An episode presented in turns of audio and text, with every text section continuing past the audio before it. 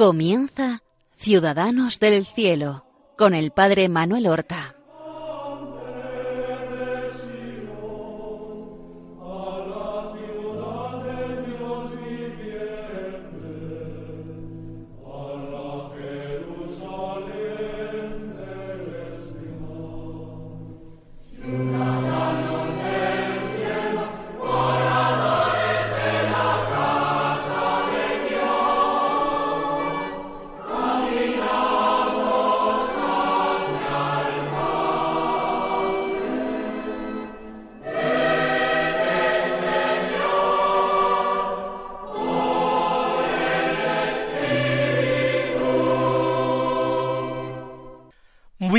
Buenos días, queridos oyentes. Damos comienzo en estos momentos a una nueva emisión del programa Ciudadanos del Cielo. Nosotros tratamos de acercarnos a la vida y a las virtudes de nuestros hermanos los santos, modelos vivos, encarnados de Evangelio, que nos señalan nuestros hermanos los santos, que vivieron en tan variados lugares, en tan diversas y separadas épocas.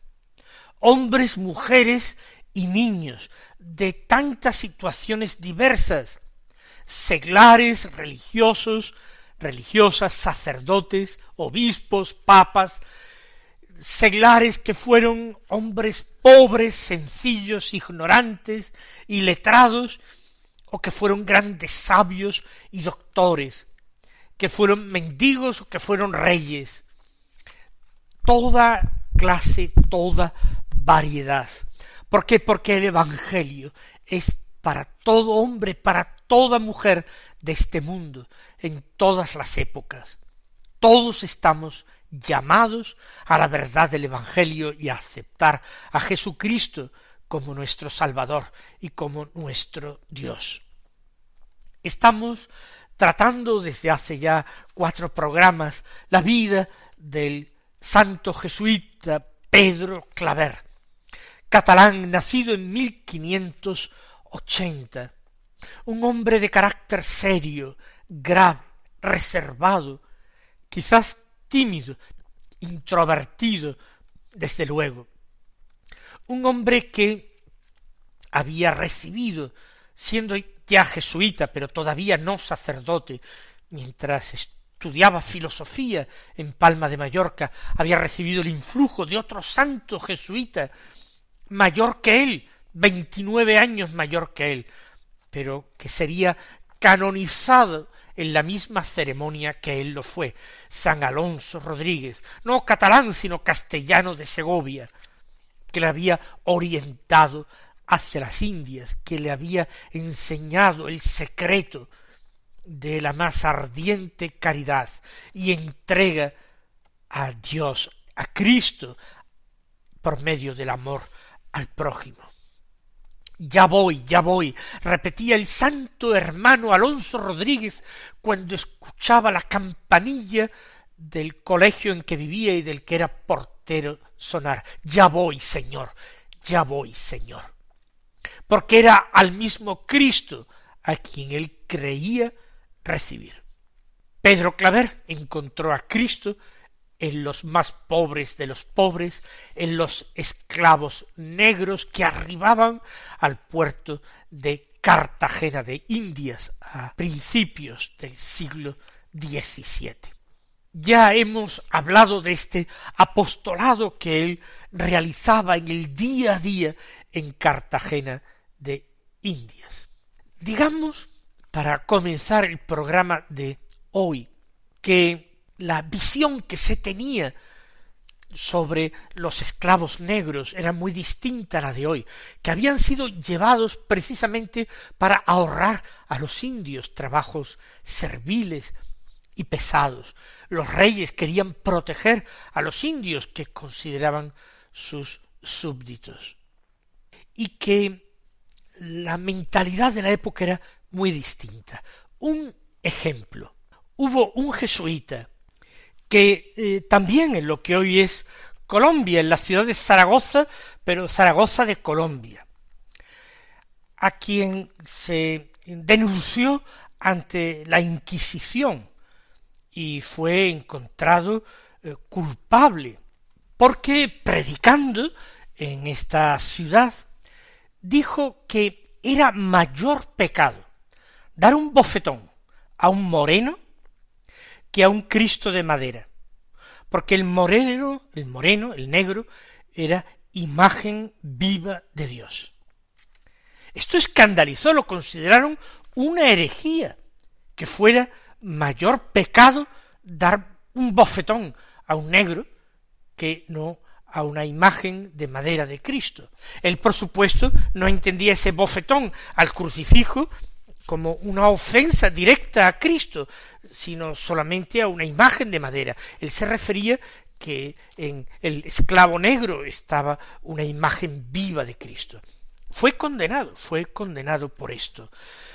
Lo digo para que vean la mentalidad y la sensibilidad tan diferente a la nuestra, y en esa mentalidad y sensibilidad es en la que trabajó, se santificó Pedro Claver. Pedro Claver fue verdaderamente esclavo de los esclavos negros, como él había firmado en su profesión religiosa. Él no trataba simplemente de ser una persona eh, benévola, un filántropo. No se llevaba, dejaba llevar por consideraciones puramente naturales. Él a quien quería servir era a Dios y a Jesucristo. A quien amaba era a Cristo. Pero a Cristo lo hallaba en los hermanos. Porque creía ciertamente las palabras del Evangelio. Cada vez que lo hicisteis con uno de estos, mis más pequeños hermanos, conmigo lo hicisteis. Ahí él servía a Cristo. No fue un gran filántropo, fue, es un gran santo. Él, a pesar de esta vida tan dura, practicaba tremendas penitencias comía muy pobremente, ayunando con frecuencia, dormía en el suelo, en una estera, dedicaba muchas horas a la oración, a veces robándola a su descanso nocturno, todo como Cristo, porque no de otra manera vivió nuestro Señor aquí en la tierra. Trabajaba mucho en un clima muy diferente de su tierra, con mucho calor, con muchísimos mosquitos que transmitían enfermedades que entonces no tenían cura. A veces hoy nos quejamos cuando hace un día un poco más de calor.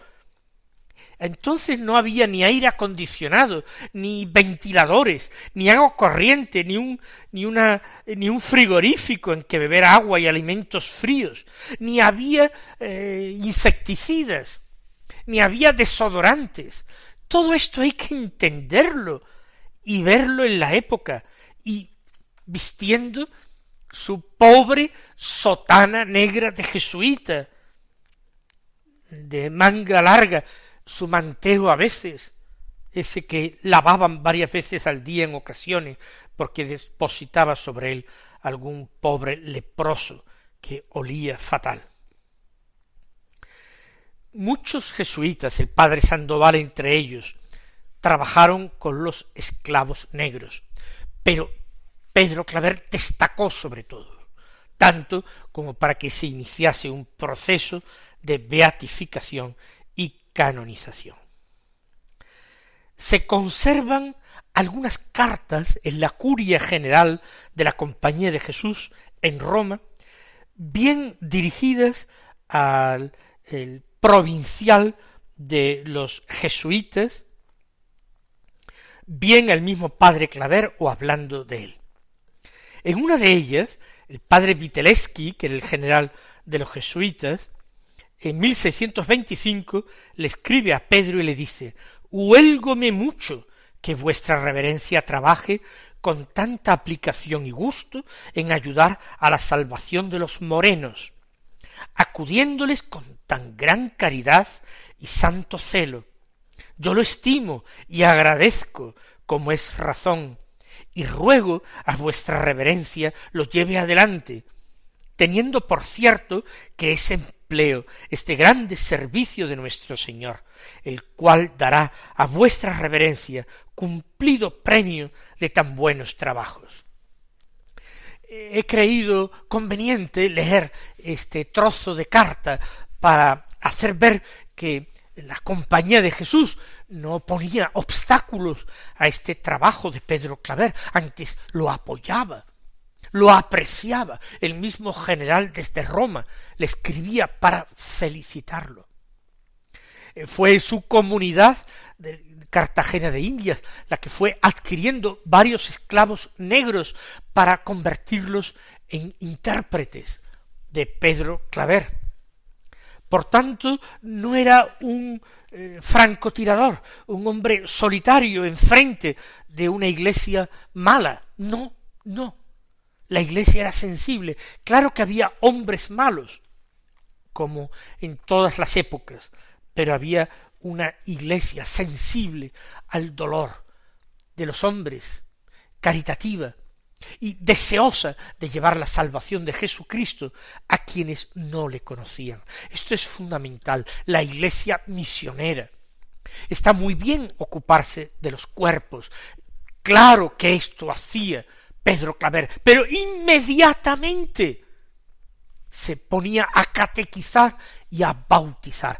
Hoy día parece que esto causa disgusto a algunos, y piensan que basta con ocuparse de los cuerpos, pero que cada uno siga la religión que traía, las supersticiones que traía, y viva en esa miseria espiritual que tiene. La salvación de las almas.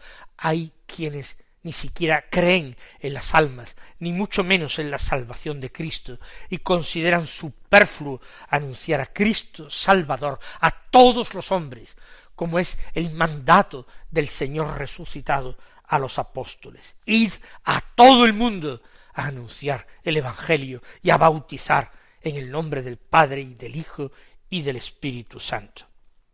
Hay otras cartas de este padre Viteleski, general de la compañía, para resolver algunos problemas.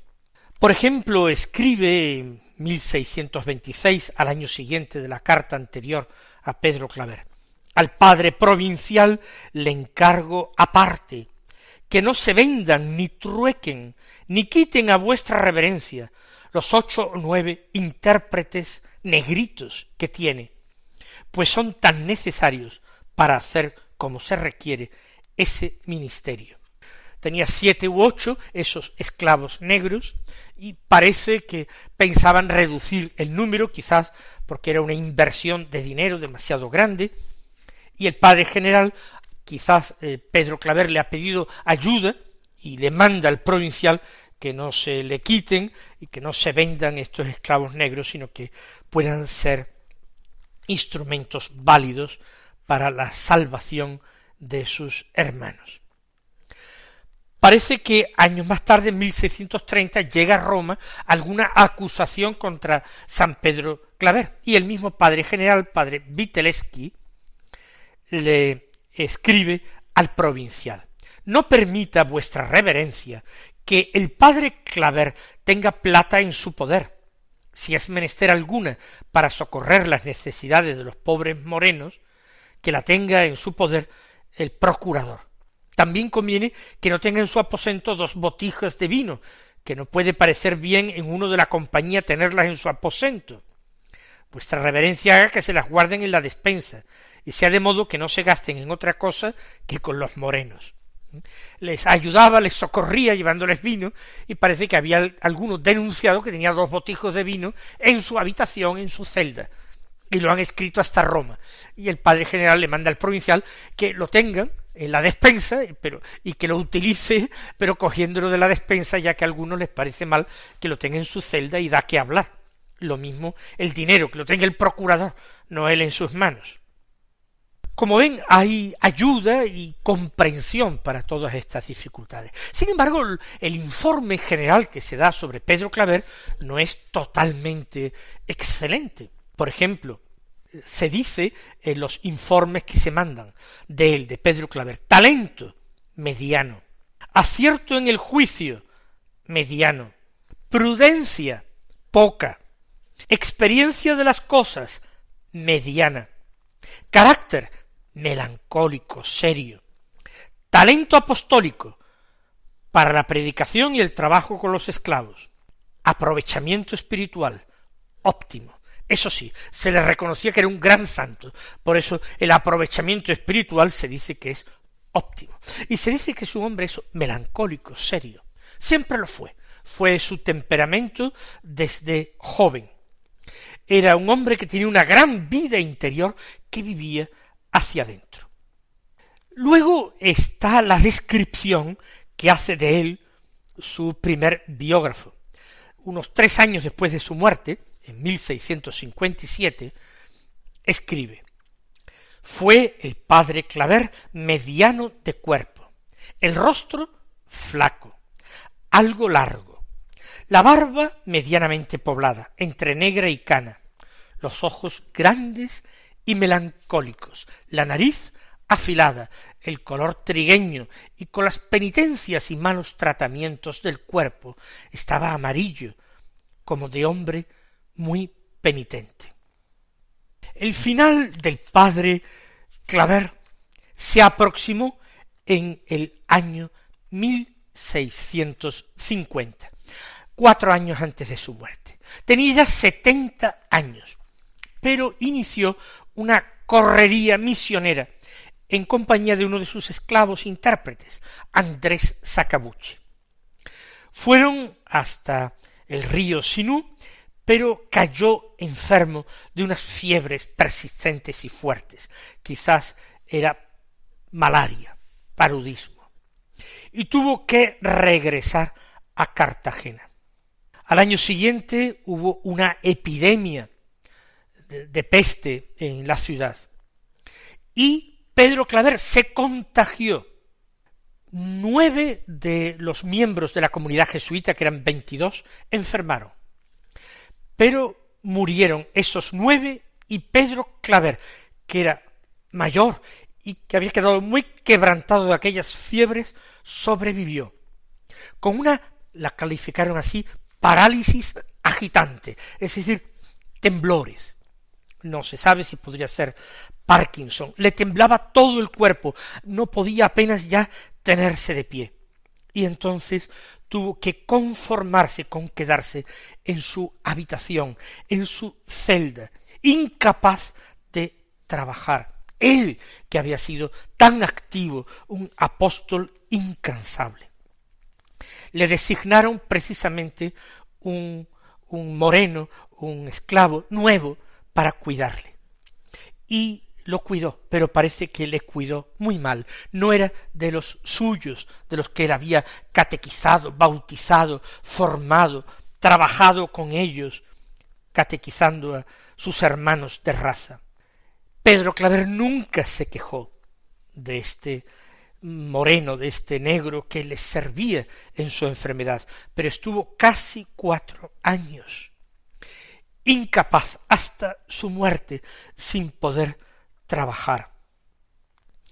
Durante su enfermedad, esos últimos años de su vida, ya los tres últimos años de su vida, murió en 1652, dos años antes que él, el padre Sandoval, que había sido su gran compañero, incluso su maestro al llegar en este trabajo con los esclavos negros. Y otro jesuita lo sucedió, el padre Diego Fariña. El 6 de septiembre del año 1654, él se sintió muy grave. Pidió que lo bajaran a la iglesia para poder recibir así la comunión. Ah, antes no era costumbre llevar como viático la comunión a los enfermos todos los días. Allí mm, recibió la comunión y vio por última vez la imagen de Nuestra Señora del Milagro, de la que se había hecho tan devoto desde que llegó a Cartagena de Indias. Días antes había ido a visitar a aquella señora tan bienhechora, doña Isabel de Urbina. Luego, el día siete, perdió el habla definitivamente. El hermano jesuita, el hermano González, cuenta que la gente comenzó a venir a la casa, colegio de los jesuitas diciendo que el santo se muere y cómo no solamente blancos, sino sobre todo negros, que querían verlo por última vez y llevarse reliquias suyas, lo que prueba de que lo consideraban como un santo en vida. Y él todavía vivió después de recibir la comunión el día 6 de septiembre, el día 7 y el día 8. En la madrugada del día 8, el día en que la iglesia celebra la natividad de Nuestra Señora, la Virgen María murió. Pero llevaba ya más de tres años y medio postrado totalmente en cama sin poder desempeñarse en ese trabajo que había realizado también durante más de treinta años. Toda la ciudad de Cartagena mm, se conmovió por la muerte del, del padre Pedro Claver y muy poco después de su muerte empezaron a recogerse testimonios con vistas a su beatificación. Concretamente, este hermano González, un hermano jesuita, el hermano Nicolás González, dio un testimonio de ciento treinta páginas, lo cual es para nosotros una fuente preciosa para su biografía. Y dieron testimonio esclavos negros de los jesuitas que habían sido sus intérpretes. la causa de beatificación y canonización, sin embargo, sufrió un gran retraso, como la de otros santos, por la supresión de la Compañía de Jesús. Fue después de la restauración de la Compañía de Jesús cuando Pío IX lo declaró beato y el Papa León XIII en 1808 lo canonizó. Y en la misma ceremonia canonizó al hermano Alonso Rodríguez, su Alonso mío que él había escrito en la fórmula de profesión. Y también en la misma ceremonia, a título de curiosidad lo decimos, se canonizó al joven jesuita Juan Bergman, flamenco, que murió siendo estudiante. El Papa León XIII, que canonizó a Pedro Claver, comentó a propósito de esta canonización después de la vida de Cristo, ninguna me ha conmovido tan profundamente como la del gran apóstol San Pedro Claver. Pedro Claver ruega por nosotros. Que el Señor os colme con sus bendiciones.